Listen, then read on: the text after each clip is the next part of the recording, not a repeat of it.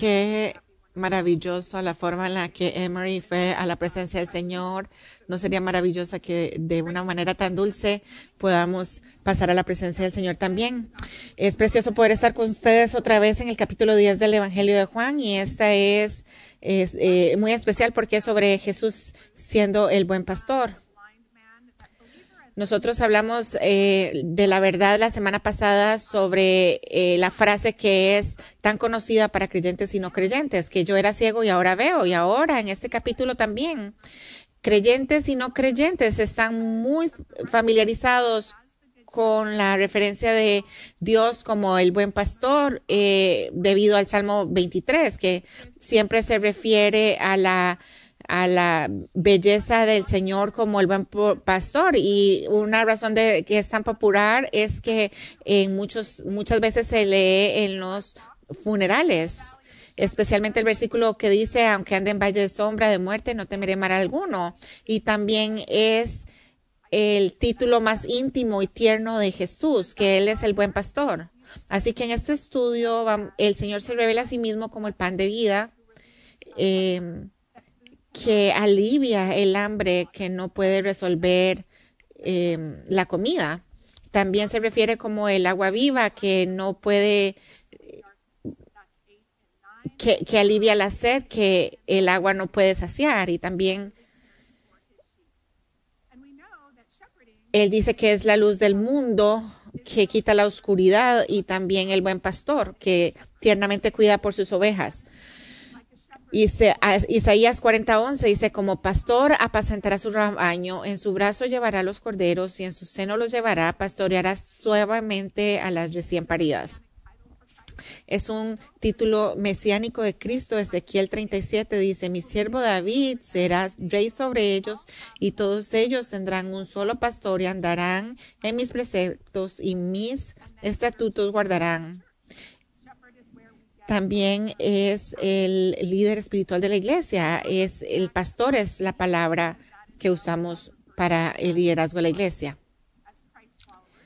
Como seguidores de Cristo, muchos de ustedes podrían saber esto, pero eh, como repaso, las ovejas no son los animales más listos. Hice un, una búsqueda en Google. Eh, de pronto están diciendo que las ovejas se volvieron inteligentes. Eh, y me pareció pensar como, ah, esto es la cultura diciendo que los animales, no puedes decir que los animales son tontos. Eh, pero estos animales son fácilmente, se asustan fácilmente, no tienen defensas naturales contra predadores. Em, no tienen intuición como otros animales para encontrar el camino correcto. Necesitan ser guiadas, no tienen instintos cuando están a punto de caerse a un precipicio. Son 100% dependientes del pastor. La semana pasada en Juan 9, los judíos acusaron a Jesús de haber sanado al hombre ciego eh, en el día de reposo. Y el Señor les dijo, eh, no se, no rescatarían ustedes a una oveja, que cae en, una zanja y ellos dicen, por supuesto que lo harán. Eh, entonces él dice, por tanto, es lícito hacer el bien en el día de reposo. Y ahora quiero que veamos este video. Tal vez ustedes ya lo han visto, pero me parece que es adorable y muy divertido.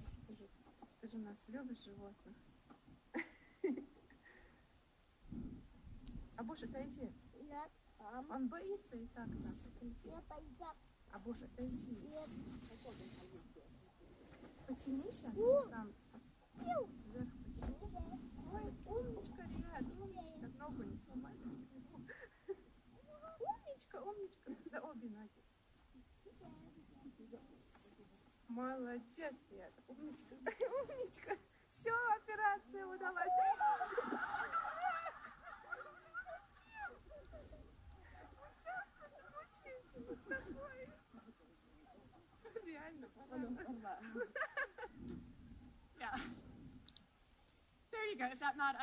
No es cierto que así somos nosotras también.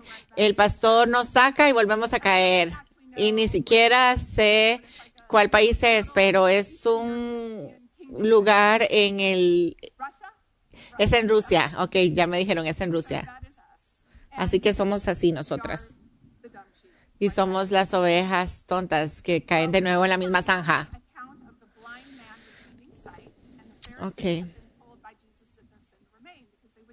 El Señor le dice a los judíos que su pecado permanece y ahora tenemos en el capítulo 10 los, a los discípulos, el hombre que ahora está sanado, están los fariseos y el Señor en su misericordia ha llamado a todos al arrepentimiento, pero cuando el capítulo cierra, Juan, el, am, nuestro es- escritor, nadie habla del ministerio de Jesús. El Señor es el buen pastor y es el cumplimiento de las promesas que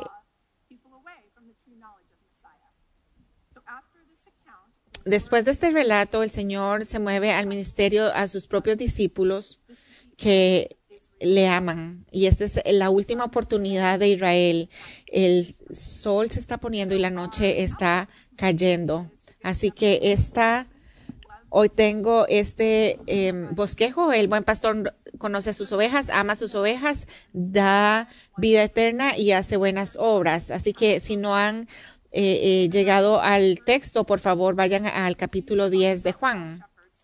Jesús habla sobre los pastores falsos que descarrían a las, a las ovejas y se refiere a los líderes judíos que no que solamente quieren usar a las personas. Algunos de los fariseos que estaban escuchando eran algunas de estas personas, pero también aplica a algunos de los ah, líderes del Antiguo Testamento y también se aplica a la iglesia a la iglesia hoy, porque se nos dice que estemos atentos de los falsos profetas que se visten de oveja, pero que en realidad son eh, lobos voraces en Mateo 7:15 pero esta es una gran eh, caracterización en los versículos del 3 al 5 de cómo Jesús llama a sus ovejas y cómo ellos le siguen.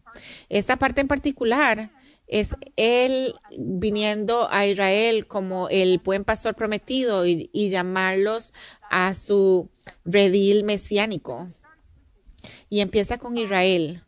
Él llama a sus propias ovejas y las llama por nombre y conocen su voz nos llama por nombre. No amas estos momentos en las escrituras cuando oyes al Señor llamando a alguien por su nombre y mi ilustración favorita de esto es en Juan 20, cuando el Señor le apare, aparece a María Magdalena y, y, ella no lo reconoce y él le habla a ella dos veces y le pregunta por qué está llorando y a quién está buscando. Y él le dice, mujer. Y en el versículo 15 le dice a él pensando que es el jardinero. Ella, pensando que era el hortelero, le dijo, Señor, si tú lo has llevado, dime dónde lo has puesto y lo llevaré. Jesús le dijo, María, volviéndose ella, le dijo, Raboní, que quiere decir maestro. Sus ovejas oyen su voz. Así que veamos el versículo 4 y 5. Y cuando ha sacado fuera todas las propias va delante de ellas y las ovejas le siguen porque conocen su voz, mas al extraño no seguirán, sino oirán de él porque no conocen la voz de los extraños. Y creo que es el consuelo más grande saber que nunca vamos a seguir a un extraño, especialmente ahora cuando hay tantas personas que profesan ser cristianos haciendo un desastre de su fe y personalmente no sé, no conozco nada más desalentador que una persona que decía ser creyente y de pronto retrocede y empieza a seguir el mundo probando que nunca fue de nosotros, como dice las escrituras, porque los verdaderos creyentes nunca serán engañados, nuestra fe está asegurada. Nada puede cambiar la soberanía eh, de la elección eterna del Señor en la eternidad pasada, Salmo 33, 11, el consejo de Jehová permanecerá para siempre, los pensamientos de su corazón por todas las generaciones. Nosotros no vamos a seguir a un extraño, Él va delante de nosotros. ¿No les encanta pensar en esta verdad? Estoy, voy a estar citando eh, bastante en esta enseñanza de esta gema del libro que se llama Una oveja recuerda. Son eh, reflexiones de un pastor. Y esta es una de las citas. Mientras el pastor busca los pastos, es necesario que las ovejas aprendan a seguirle y no extraviarse en los campos de maíz sin cerca, que tan tentadoramente reposan a ambos lados. Cualquiera que deambule estará en problemas. El pastor llama agudamente de vez en cuando para recordarle su presencia. Ellas conocen su voz y lo siguen. Pero si un extraño las llama, se detienen en seco, levantan sus cabezas alarmadas y si la llamada se repite, dan media vuelta y huyen. Así que veamos los versículos 7 al 9. Volvió Jesús a decirles, de cierto, de cierto os digo, yo soy la puerta de las ovejas, todos los que antes de mí vinieron ladrones son y salteadores, pero no los oyeron las ovejas. Yo soy la puerta, el que por mi entre será salvo y entrará y saldrá y hallará pastos. Este es el tercero de los siete declaraciones de yo soy. Yo soy la puerta de las ovejas. Soy el único paso de entrada para el redil de Dios. Podemos buscar algunas de las, buscamos en nuestra lección algunos de los pastores del Antiguo Testamento que eran crueles y egoístas. Y el Señor promete que va a enviar un buen pastor que los va a cuidar. Y ahora tenemos una continuación de esto con todos los falsos religiosos que Jesús confronta en el Antiguo Testamento. Eran codiciosos, se aprovechaban de las viudas. Eh, convirtieron el templo del Señor en una cueva de ladrones y también estaban tratando de matar a Jesús. Pero recordemos que a través de Jesús tenemos la bendición, la salvación es tuya y las bendiciones abundan. Por ejemplo, recuerden que la semana pasada los fariseos expulsaron al hombre ciego, pero el Señor los llamó a su rebaño em, posteriormente. El que en mí entrare será salvo y, y entrará y saldrá y hallará pastos. Las ovejas necesitan comida, agua y nosotros también. Tenemos tantos deseos y anhelos, pero la persona, tarde o temprano, el mundo, las personas del mundo descubrirán que cavaron para sí cisternas, cisternas rotas que no retienen agua. Jeremías 2.13. Jesús es el único camino al Padre.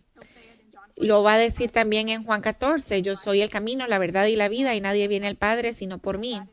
Y esto es absolutamente cierto. La, el pasto que el Señor nos da es pasto que satisface y es tan bonito, se escribe tan lindo en el Salmo 23, en lugares de dedicados pastos me hará descansar, junto a aguas de reposo me pastoreará, confortará mi alma. El cuidado por nosotros es particular y luego en el versículo 10 dice que tendremos vida abundante. ¿Qué significa Buda abundante? O sea que es más allá de lo necesario. Eh, Romanos 8:32, el que no escatimonia a su propio Hijo, sino que lo entregó por todos nosotros, ¿cómo no nos dará también con él todas las cosas? ¿Estás creyendo las promesas que el Señor te ha dado? Incluso en el medio de tus eh, dificultades. Has puesto toda tu ansiedad sobre Él porque Él cuida de ti. Me encanta esta verdad sobre el cuidado del Señor cómo se relaciona con em, las ovejas. Esta es otra cita del libro.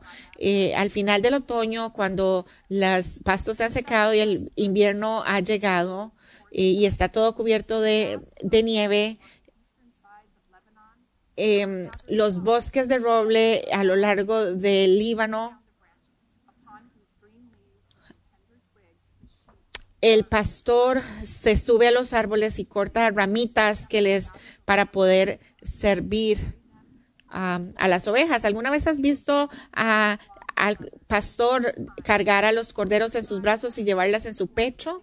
Gentilmente las guía junto con sus madres, eh, que en, esos días cualquier sobrecarga significará, significaría la muerte. Y Jacob, eh, Jacob lo dice en Génesis 33, 13, a Jacob le dijo, mi Señor sabe que los niños son tiernos y tengo ovejas y vacas paridas y se fatigan y en un día morirán todas las ovejas Él cuida de nosotros. El Salmo 18:36 dice, ensanchaste mis pasos debajo de mí y mis pies no han resbalado. Así que apliquen eso a lo que sea que ustedes están enfrentando hoy. Piensen en la forma en la que Jesús eh, tiernamente te, sostiene eh, para mantenerte firme. Así que no solo el Señor y el buen pastor ama a sus ovejas. En esta porción Jesús comparte, compara eh, su cuidado con el de los jornaleros, como los líderes que no les importa a su pueblo. Y esta es, esta es la cuarta declaración de yo soy. Yo soy el buen pastor. La palabra en griego dice el pastor, el bueno. Em, y se está refiriendo, dice que él da su vida por sus ovejas y se refiere a su sacrificio voluntario. Él quita el, el pecado del mundo. Él fue hecho pecado por nosotros. Fue ofrecido una vez para llevar el pecado de todos. Cristo da su vida por los suyos. Y uno de mis favoritos es Gálatas 2.20. Con Cristo estoy juntamente crucificado y ya no vivo yo, más vive Cristo en mí. Lo que ahora vivo en la carne, lo vivo en la fe del Hijo de Dios, el cual me amó y se entregó a sí mismo por mí. Así que este es el amor de Cristo por el creyente y es una verdad gozosa. Así que siguiendo en el versículo 14, yo soy el buen pastor y conozco mis ovejas y las mías me conocen, así como el Padre me conoce y yo conozco al Padre y pongo mi vida por las ovejas. Esto está describiendo una relación de amor íntima y tan frecuentemente en consejería y quizá has tenido estas conversaciones también.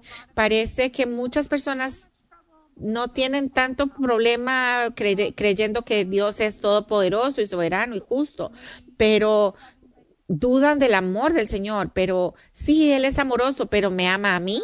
Algunas veces es difícil envolver nuestras mentes alrededor de estas verdades. Si Él me ama, tal vez no estuviera yendo en medio de esto, o si Él me ama porque no me da esto que yo he estado, por lo que he estado orando. Y esto en particular dice que Él ha dado su vida por nosotros. Él resalta su amor por nosotros. Sí, nos ama, claro, más, allá de nuestra comprensión. Somos amados excesivamente. Está haciendo lo que nosotros necesitamos y está ensanchando el camino bajo nosotros. Así que esta palabra conoce es tierna, es afecciona, es cariñosa, es muy poderosa entre la relación de Jesús y Dios Padre. Y nuestro pastor lo dice de la mejor manera. La simple verdad, me encanta como dice la simple verdad. Aquí es que Jesús en amor conoce los suyos. Ellos en amor lo conocen. El Padre en amor conoce a Jesús y Él en amor conoce al Padre. Los creyentes son capturados en el afecto profundo e íntimo que se comparte entre Dios Padre y el Señor Jesucristo. Así que tengo esta pequeña ilustración otra vez de, de mi pequeño libro y es una imagen de ternura que estoy citando de ahí. Una vez durante el día, cada oveja va a, acercarse al pastor, el, pastor la sostiene y le toca las orejas y le toca las orejas de manera afectuosa. Y si el pastor está sentado, eh, la, la, oveja viene y le mordisquea sus orejas y le, em, le frota la mejilla. Eh, son momentos de comunión entre la oveja y el pastor. Encuentran plenitud y gozo y están contentas en este en estos momentos. Y no les parece maravilloso pensar en Dios como el que detiene, el que, el que manda el viento y las olas, también de manera tan cuidadosa nos llama hacia Él y es tan íntimo porque Él ama a los suyos.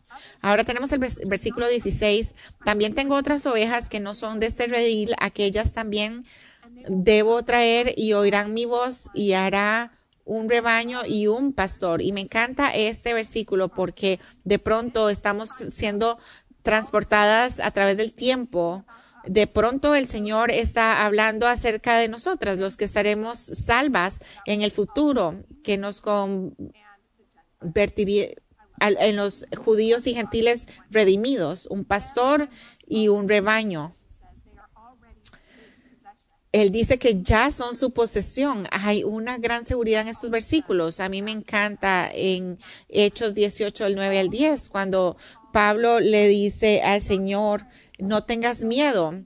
Em, no temas si, si no habla y no calles, porque yo estoy contigo y ninguno podrá pondrá sobre ti la mano para hacerte mal, porque yo tengo mucho pueblo en esta ciudad. Así que eh, la gente que ya estaba determinado para tener fe estaban en esa ciudad y en, eh, en Hechos 13 dice los gentiles oyendo esto se regocijaban y glorificaban la palabra del Señor y creyeron todos los que estaban ordenados para vida eterna.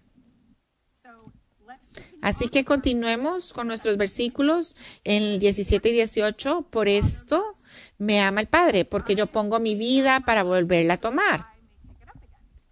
Nadie me la quita, sino que yo de mí mismo la pongo. Tengo el poder para ponerla y tengo poder para volverla a tomar. Este mandamiento recibí de mi Padre. Aunque la vida de Jesús parecía haber sido tomada por una tormenta en realidad fue em, sometida. Él tenía poder, pero era poder en bajo control. Y vemos este tema una y otra vez. Él da, entrega su vida libremente. Pensar que Jesús pensó del amor del Padre de manera tan profunda y suficiente en todos sus sufrimientos. Deberíamos nosotros pensar de, de nuestro sufrimiento igual.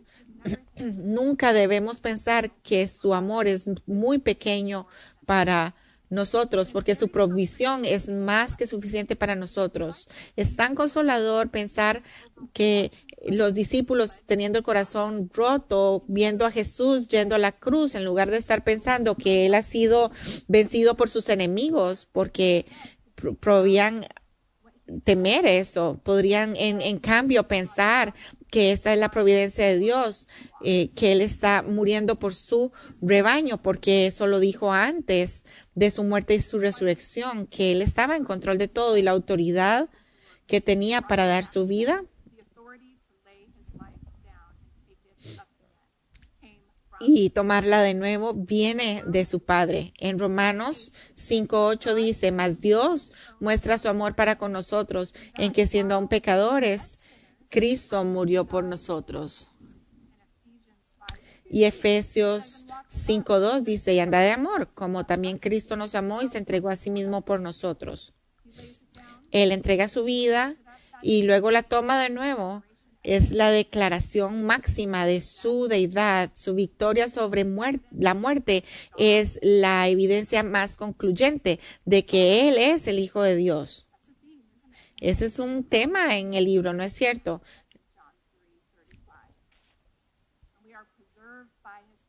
El Padre ama al Hijo y todas las cosas han entregado a su mano, dice Juan 3:35. Somos preservados por el poder del Señor.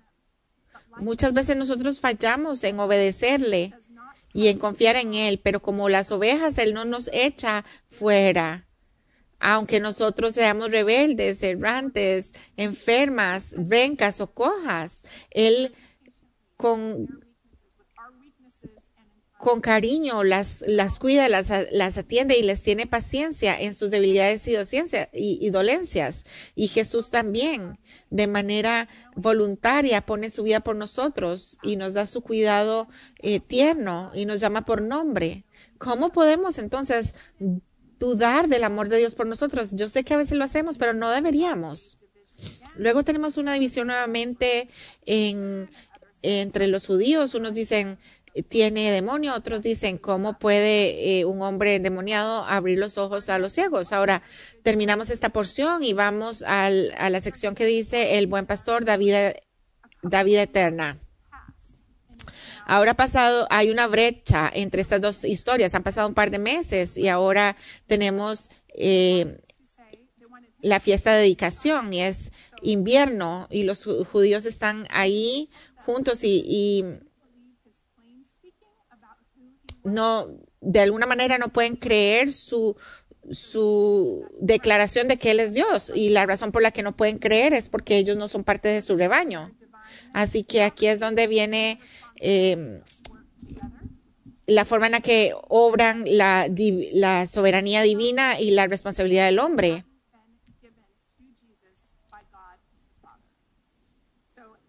La razón por la que ellos rechazan la verdad es porque no han sido dados a Jesús por parte del Dios Padre.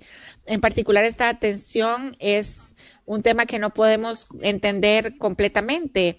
Desde el punto de vista humano, nosotros nos convertimos en, sus ovejas por creer, pero desde el punto de vista divino, creemos porque somos sus ovejas. Un comentador dice, eh, en la Biblia, la elección divina y la responsabilidad humana están perfectamente balanceadas en lo que y lo que Dios ha unido no lo no lo podemos separar. Acts 2.23, I think is the best. Y me encanta Hechos 2:23.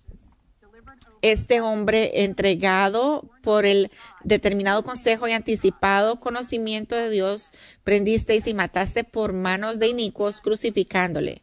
Entonces es desde nuestro punto de vi- vista es Hechos 17, donde dice que Dios llama a todos los hombres en todo lugar que se arrepienten y cada alma es responsable de cómo responden a Jesucristo. También la oferta de salvación es para todos.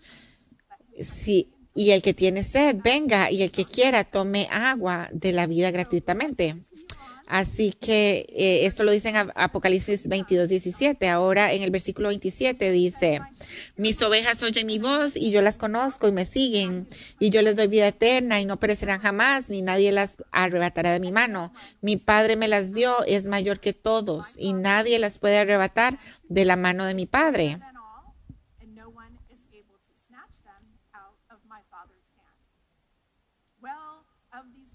De estos versículos, nuestro pastor dice, no existe pasaje más fuerte en el Antiguo Testamento o el Nuevo Testamento para la absoluta seguridad eterna de cada cristiano verdadero.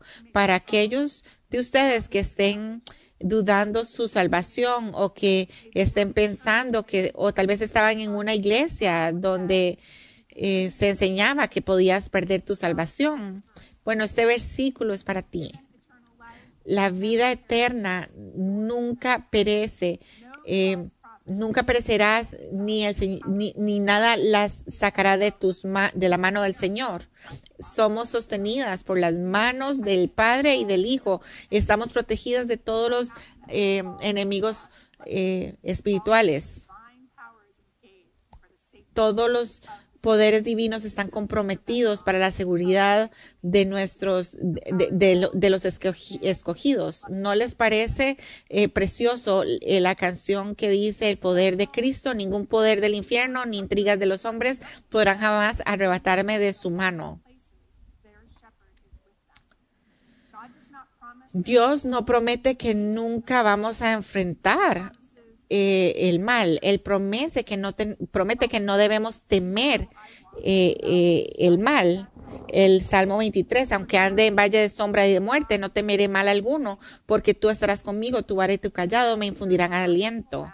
Y aparentemente hay un lugar que se llama así, Valle de Sombra y de Muerte. Es un desfiladero muy angosto a través de una cadena montañosa, desgarrada por rocas irregulares. El camino se precipita hacia abajo desde unos 2.700 pies sobre el nivel del mar, en un extremo hasta casi cuatro pies bajo el nivel del mar en el otro y el valle tiene unas cinco millas de largo, sin embargo no es más de 12 pies en la sección más ancha de la base. El camino es tan eh, angosto que las ovejas apenas se pueden dar la vuelta en caso de peligro, pero cuando están con su pastor ellos no temen el mal. Ellas son completamente dependientes del pastor. Y mientras pastan, constantemente se fijan a ver si el pastor está con ellas. Y si no lo encuentran, el rebaño completo está alarmado y se dispersa. Incluso cuando están en el redil, la presencia del pastor es necesaria para mantenerlas quietas. Y el pastor eh, usa su callado para darles con, eh, aliento. ¿Y cómo lo hace? En, en la noche cuando oscurece y vienen caminando todos juntos eh, y los, las ovejas ya no lo pueden ver, él usa eh, el callado para golpear el suelo con cada paso. Entonces ellas pueden oír que el pastor está ahí. ¿No les parece a ustedes una imagen hermosa de cómo nosotros somos tan impotentes y cómo dependemos de nuestro pastor? Así que podemos gozarnos en medio de esta verdad. Podemos decir junto con eh, eh, Pablo en Filipenses 1.6 que el que comenzó la buena obra en nosotros la perfeccionará hasta el día de Jesucristo. Así que también sabemos que no va, va a haber ningún cargo que, que permanezca sobre nosotros. Sabemos esto en Romanos 8.33. Isaías 43:13, aún antes que hubiera día, yo era, y no hay quien de mi mano libre lo que yo hago. ¿Quién lo estorbará? Lo que quiere decir que antes que cre- creara nada, Dios ya existía y siempre su propósito eh, seguirá adelante sin interferencia. Pienso en Pedro en el agua en, en Mateo 5 y, Pedro responde y le dice, si eres tú, manda que yo vaya a, ti en el agua. Y saliendo del agua, Pablo, Pedro eh, sale de la barca y camina, pero se asustó y, y empezó a hundirse y luego dice, "Se- Señor, sálvame. Inmediatamente el Señor estiró su mano y lo sostuvo y le dijo, hombre de poca fe, ¿por qué dudaste? Y muchas veces nosotros dudamos, ¿no es cierto? Pero Él es nuestro buen pastor cuidándonos. Y en el versículo 30 dice, yo y el Padre somos uno. Es un propósito unido para el cuidado de sus ovejas. Así que ya hemos visto algunos de eh, los cuidados del buen pastor, su cuidado, su... am, ahora vamos a hablar acerca de cómo el buen pastor hace buenas obras. Yo y el Padre, uno somos, acabamos de decir eso. Entonces los judíos volvieron a tomar piedras para apedrearle. Jesús les dijo, muchas obras os he mostrado de mi Padre, por cuál de ellas me, me apedreáis. Le dijeron los judíos diciendo, por buena obra no te apedreamos, sino por la blasfemia, porque tú siendo hombre te haces Dios. Así que esta es la cuarta vez en el Evangelio de Juan que tratan de matarle y que le acusan de blasfemo. Así que vemos mayor y mayor oposición que lo llevarán a, finalmente a la crucifixión. ¿Cómo pueden ver en el rostro de Jesús y llamarle mentiroso? Y me encanta esta nota de Matthew Henry.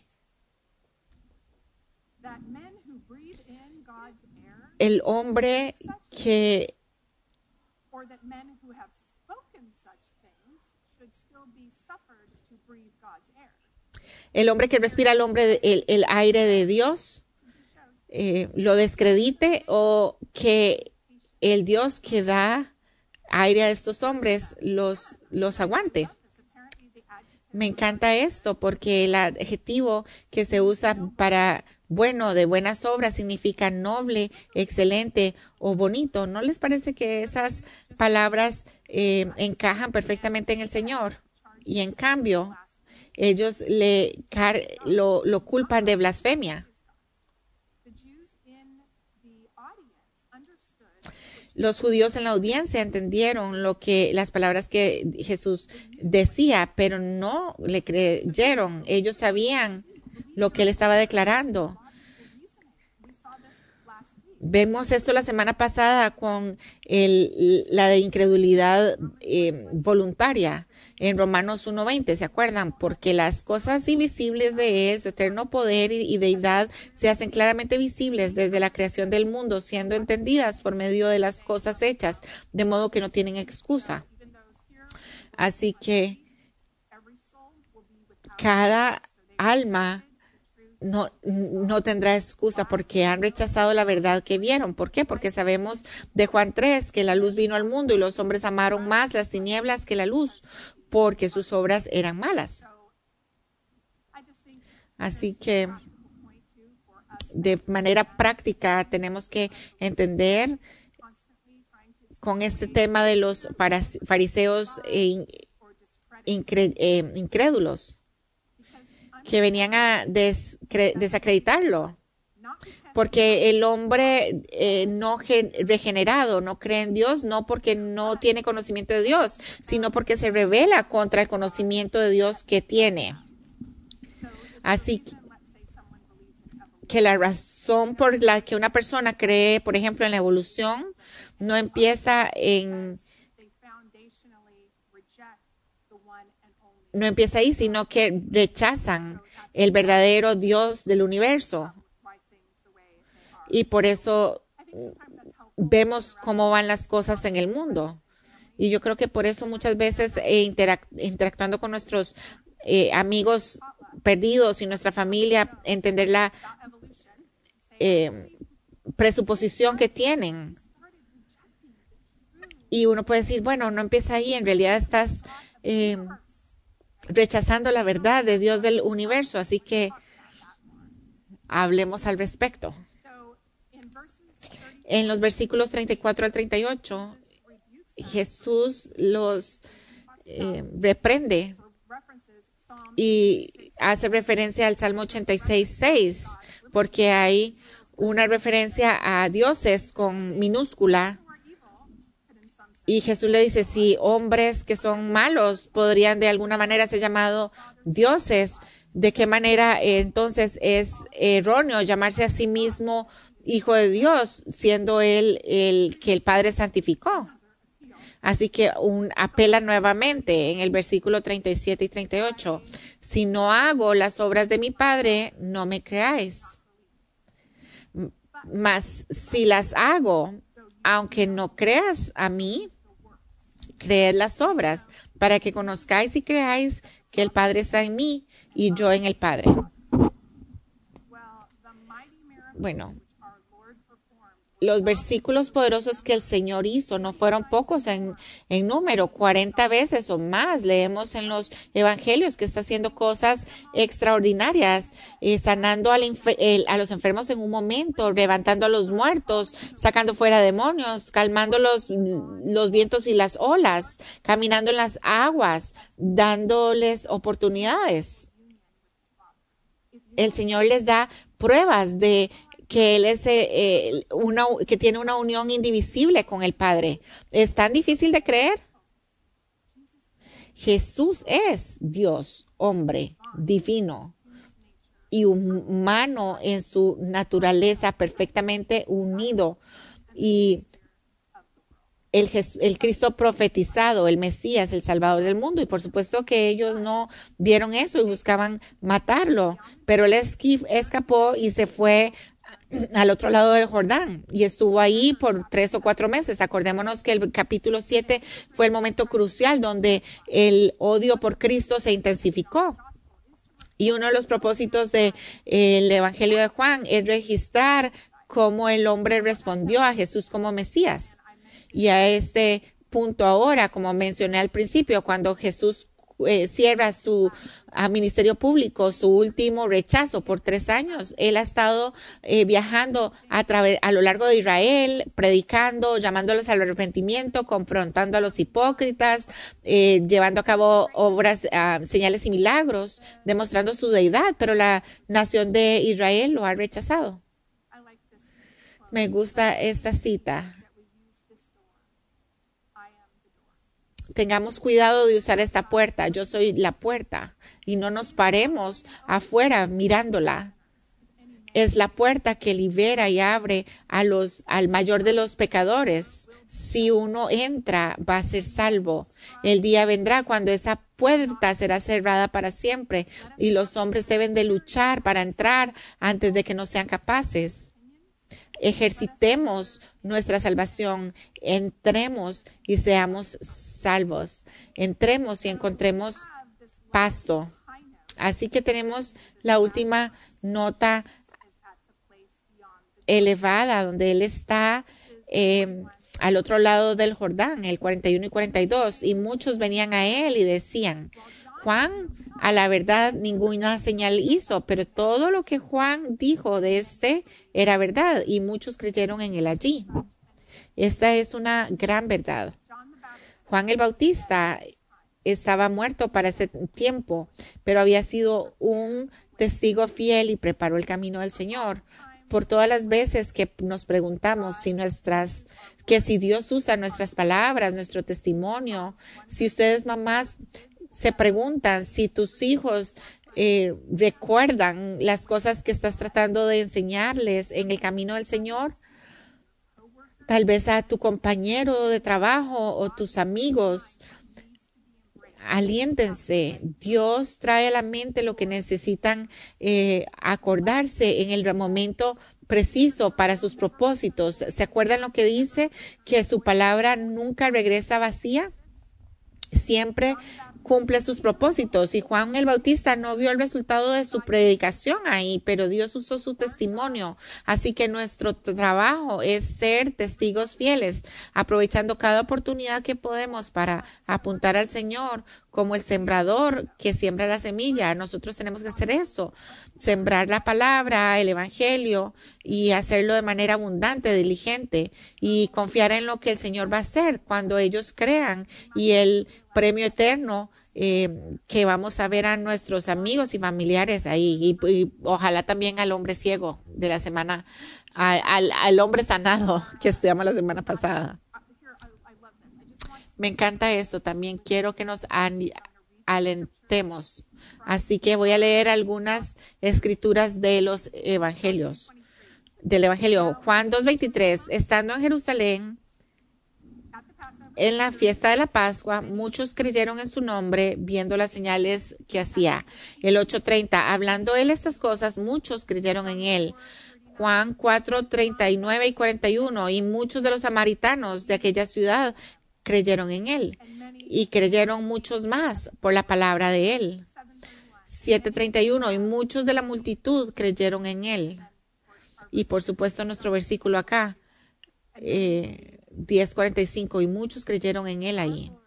Nuestro Señor conoce sus ovejas, ama sus ovejas, le da a sus ovejas vida eterna y hace buenas obras. Asegúrate, amigas, de que han respondido al llamado de eh, a creer y hayas recibido al pastor de tu alma, al Señor Jesucristo, y que puedas descansar en su amor, en su cuidado y en el hecho de que eres conocida personalmente por Él, ya sea en respuesta a las pruebas o en tu matrimonio o en tus luchas con ansiedad o en tu problema con enojo o tal vez en los momentos solitarios en tu corazón o cuando manejas en el, en el freeway 5. Así que nosotros venimos a estudiar la palabra para que podamos eh,